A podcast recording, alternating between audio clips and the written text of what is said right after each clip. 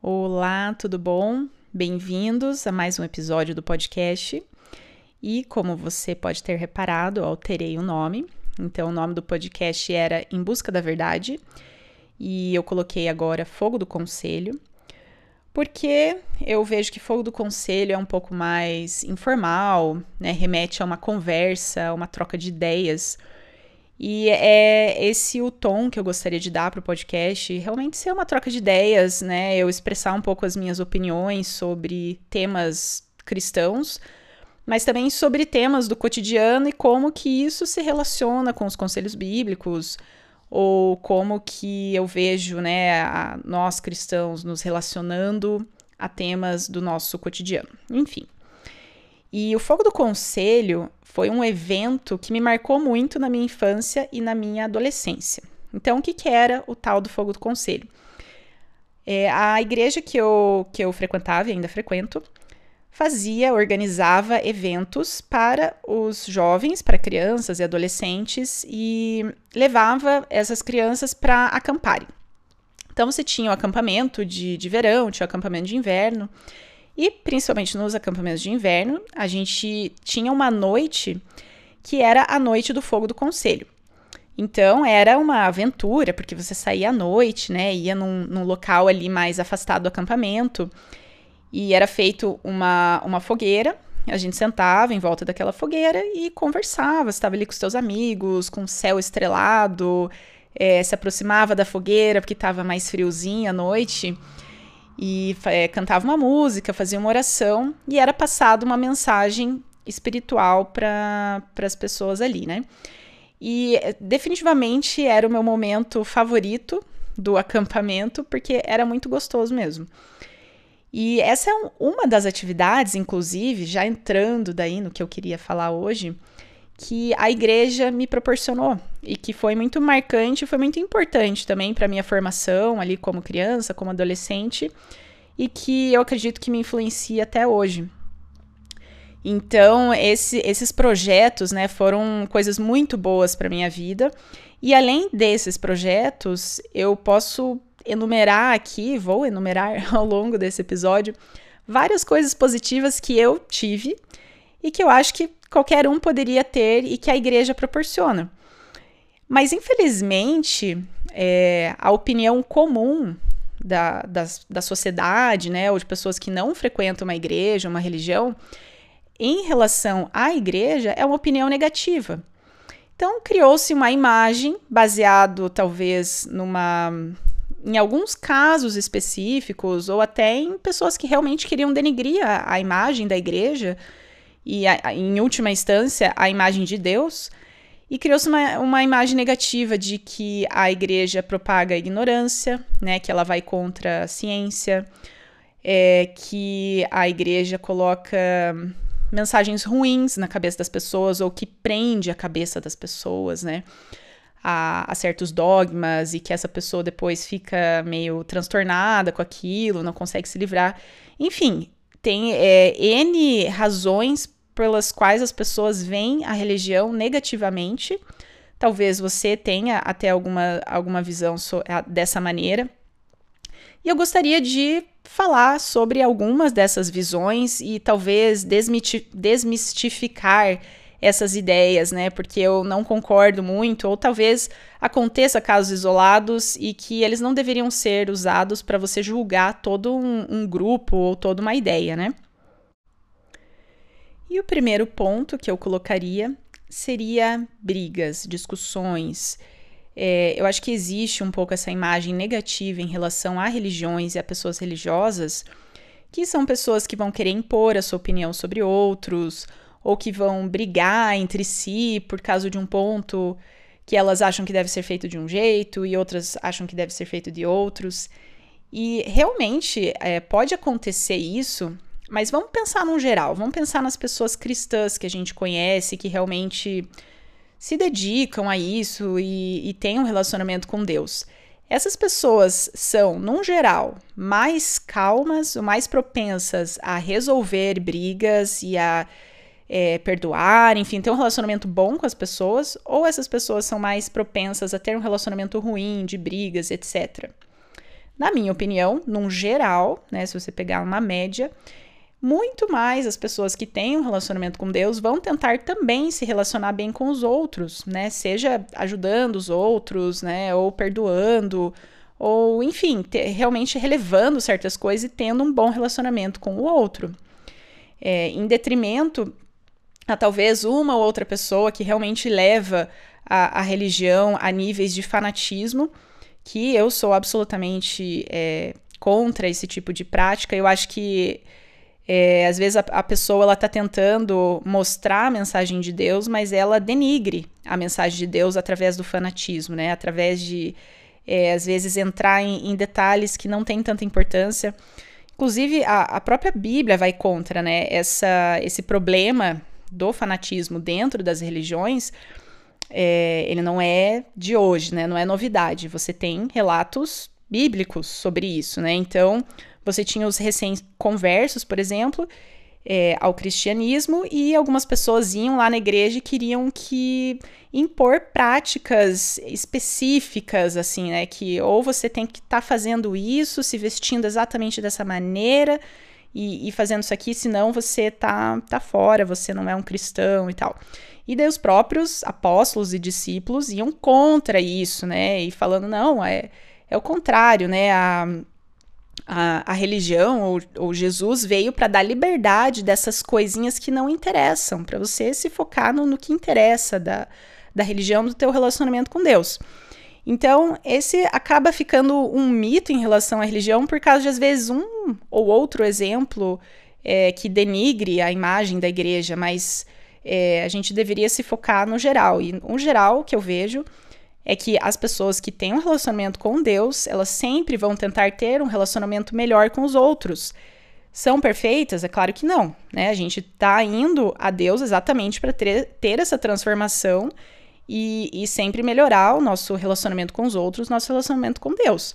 Mas só o fato de você entender que esse é um mandamento de Deus, que você tem que aprender a se relacionar bem com os outros, já é um ótimo ponto de partida, né? Que vai fazer as pessoas tentarem, pelo menos, caminhar mais para esse lado. Um outro ponto em relação à religião que a sociedade, como geral, vê negativamente seria que as religiões influenciam as pessoas para a ignorância ou levam elas para que sejam contra a ciência, contra a evolução científica e tecnológica. O que também é um outro grande mito, né? Inclusive, se você for ver é, cientistas antigos, muitos deles eram religiosos e usavam a ciência exatamente para entender a obra de Deus. Então, colocavam as duas coisas é, juntas, né? Não, não separava Deus da ciência. Então, Deus criou, o fato de Deus ter criado não impede que eu vá tentar entender essa criação da melhor maneira possível. E para entender isso, eu faço ciência, né? Eu, eu estudo, eu disseco, e eu tento entender.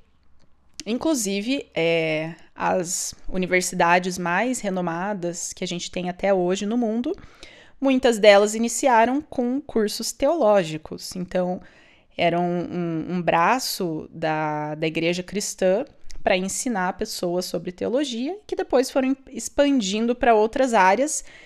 E hoje é, mudaram completamente o seu objetivo, né? Então, hoje eles. É, não são laicos, né? As universidades, elas praticamente são anti-religião e anti-cristianismo, né? Elas pregam contra o cristianismo e contra Deus. Então, mas não era assim no início, né? Essas universidades inicialmente foram criadas com esse objetivo, com o objetivo de ensinar sobre teologia, sobre a Bíblia e etc. Mas aí você me fala, tá, mas exi existem relatos na história em que pessoas religiosas foram contra evoluções científicas. E é, de novo, é claro que vão existir pessoas fazendo coisas erradas em nome de Deus, mas não quer dizer que ela esteja falando em nome de Deus. Muito pelo contrário, essas pessoas não estavam falando em nome de Deus, mas elas usavam isso. É a mesma coisa quando você pega ali no, na época de Jesus a, os líderes religiosos da época estavam falando uma coisa em nome de Deus que estava errada. Elas não estavam falando por Deus porque elas estavam erradas. E Jesus exatamente batia de frente com essas pessoas, dizendo que elas estavam erradas, que elas tinham entendido errado.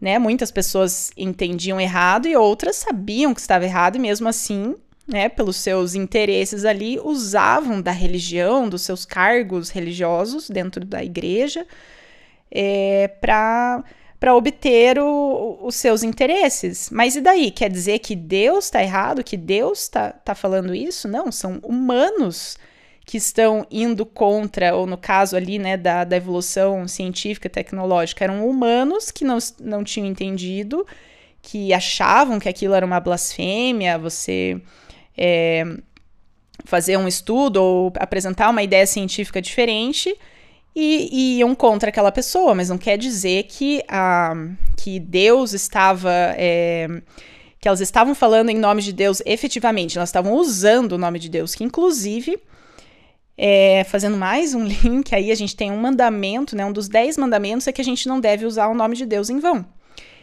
E muito se fala que isso seria quando você fala, ai meu Deus, né? Você tropeça e fala, ai meu Deus, tropecei aqui, e que isso você teria quebrado um dos dez mandamentos.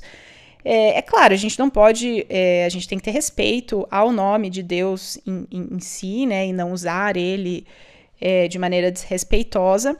Mas eu também acredito que essa lei serve para esse tipo de coisa, que é você fazer algo em nome de Deus, né? Uma pessoa que está representando a Deus, que está representando uma religião, está representando o cristianismo, e ela, em nome desta igreja, faz algo errado, né? Ou em nome de Deus, ela faz algo errado. Isso é, para mim, a maior representação de usar o nome de Deus em vão. É, e eu acho que essas pessoas, ao longo da história, que foram contra a evolução científica e tecnológica, estavam fazendo exatamente isso. Da mesma maneira que hoje você também tem pessoas que vão estar tá ali no, no meio da igreja, né, principalmente em círculos mais é, que tendem ao fanatismo, também indo contra certas coisas que não faz sentido. Mas essa definitivamente não é a opinião da grande maioria das pessoas dentro de uma igreja e dentro de uma religião. Pelo contrário, a maioria das pessoas pensa de acordo com a ciência. Só que o que, que a gente discorda, né? O que, que os cristãos discordam em relação à ciência? É a origem da vida. Então, a ciência apresenta uma teoria para a, a origem da vida. Eu não chamaria nem de ciência, né? Eu, eu chamaria de algumas pessoas no meio científico apresentam uma, uma alternativa para a origem da vida. E os cristãos e muitas pessoas também no meio científico que são cristãos, não dá para a gente achar que não tem hoje pessoas fazendo ciência que são cristãos. Muitas dessas pessoas concordam com a origem da vida sendo criacionista, ou seja, Deus criou a vida. Então, talvez baseado nisso também, as pessoas olhem e falem: ah, então o cristianismo está indo contra a ciência. Não, não estamos indo contra a ciência. Tem um ponto em que a gente discorda, que é a origem da vida. Né? Agora, é, em todas as outras coisas, né, os cristãos não usam de tecnologia, os cristãos não usam os remédios. Quando eles têm um problema de saúde, eles não vão no médico. É, então, dizer que cristãos é, são aversos à ciência ou à tecnologia é um pouco de ignorância, né? Porque não é a verdade. Ou talvez é mais um daqueles lugares comuns, né? É, ideias que as pessoas têm que, é, quando elas param para pensar, elas é, veem que não, não tem nada a ver, né? Não é, não é exatamente isso. Mas vai se propagando essa ideia e fica como mais um mito, mais uma coisa negativa em relação à igreja e ao cristianismo. Outra pecha que infelizmente colocaram no cristianismo e no cristão é que ele seria uma pessoa mais sem opinião, que simplesmente segue o que é esperado que ele faça, né? E que, em contrapartida, a pessoa que não tem religião, ela tá indo contra os dogmas da igreja, né? Ela tá se rebelando, ela tem coragem. Mas eu entendo, eu vejo que na verdade para você ser cristão hoje é que você precisa ter coragem, né? Porque a maioria dos é, dos grupos ou dos locais, eles te oferecem, ou a, maioria das pessoas estão fazendo coisas contrárias ao que o cristão acredita que ele deve fazer. Então é como se constantemente ele está remando contra a corrente. E isso exige uma coragem absurda, porque o que, que é o mais fácil você fazer? É você se conformar. Então, se está todo mundo fazendo de um jeito, eu faço daquele, eu não, é, eu passo desapercebida, né? Eu não vou me destacar, porque quando você se destaca, você vai ser criticado, né? Algumas pessoas vão achar legal que você está se destacando, mas em muitas vezes você vai ser criticado, né? As pessoas vão se afastar. E infelizmente isso acontece. E para você fazer isso, né, você ir contra o que a maioria das pessoas estão fazendo por causa de uma convicção sua, exige muita coragem. Inclusive, a Bíblia fala sobre isso, sobre a coragem, né, sobre você não ter medo. É, e você ser uma pessoa corajosa. Por quê? Porque você vai precisar de coragem. Você vai precisar de coragem para dizer não para certas coisas para se manter firme em certos procedimentos, quando você pode perder pessoas, você pode perder emprego, você pode perder é, a tua a maneira que as pessoas te veem, né, positivamente ou negativamente, tudo isso pode ser influenciado pela tua religião e pelo teu é, pelos teus procedimentos, né? Então, é, para mim é o contrário, exige mais coragem e existe, exige mais rebeldia, até um certo ponto, né, da palavra, é, quando você quer ser cristão.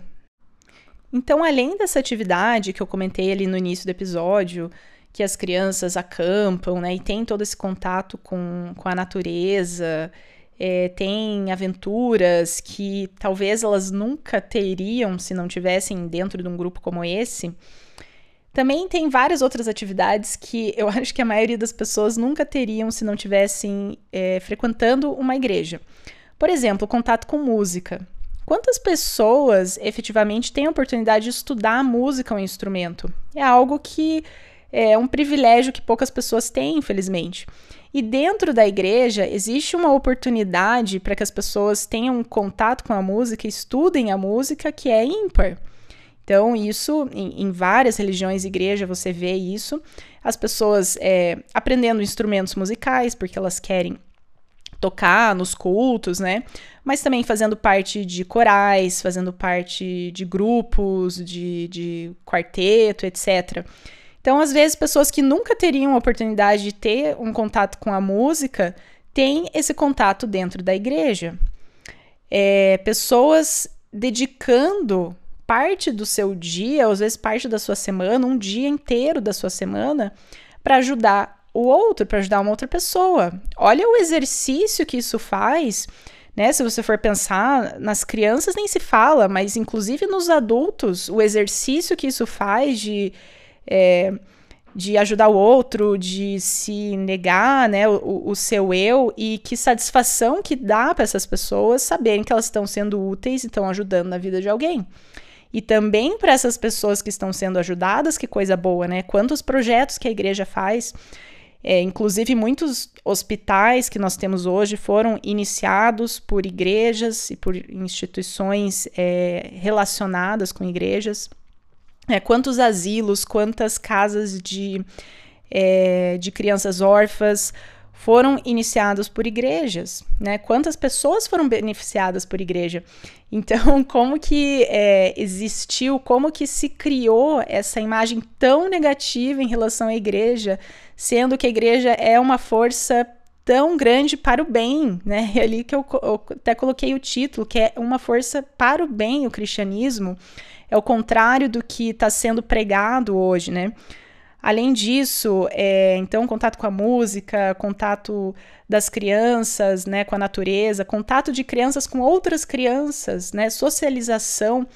Antigamente, inclusive, a igreja era o grande local que você se socializava, né? Você ia para a igreja um pouco para se encontrar com seus amigos, ou às vezes até para é, para paquerar, né? Dar uma conhecida em pessoas para quem estava solteiro. Mas até hoje é, existe essa função da igreja. Então você vai na igreja, você encontra os seus amigos e principalmente você forma amizades com valores parecidos, né? Com pessoas que pensam igual você, pessoas que vão te ajudar e vão te fortalecer a tomar essas decisões. É, né, como eu falei, é exige coragem você ir contra o que a, as, pessoas, as outras pessoas à tua volta estão fazendo, caso isso aconteça Mas na igreja você encontra pessoas que estão agindo igual você, que pensam igual você. E isso é extremamente positivo e te dá mais força e ajuda é, a você seguir a, a vida cristã. E também por que, que essas pessoas têm valores parecidos? Porque mais, é, talvez, a, uma das funções mais impor importantes da igreja é que ela prega valores. Então, ela prega bons valores, os valores bíblicos, e prega também um senso de responsabilidade, né? Como eu mencionei, é, você tem muitos projetos de caridade, por quê? Porque o cristão entende que ele tem responsabilidade, que não é só a sua vida, você tem a vida do outro e você tem responsabilidade sobre a vida do outro, sim. Então você tem que, é, ao que te compete, né, você tem que ajudar e tem que sair do seu caminho, às vezes, para ajudar o, o, seu próximo. Então, é, para mim, tudo isso é, mostra como a religião é uma força para o bem e mesmo que né, Deus não existisse, vamos dizer que uma pessoa vendo de fora, ela não acredita em Deus, ela não acredita na religião. Mesmo essa pessoa que não acredita em Deus deveria enxergar a instituição igreja como uma coisa boa, né? Por todos esses exemplos e muitos outros que eu não coloquei aqui no, nessa mensagem. Então, era essa, é, esses pontos que eu queria colocar no episódio de hoje. Espero que vocês tenham gostado e até a próxima.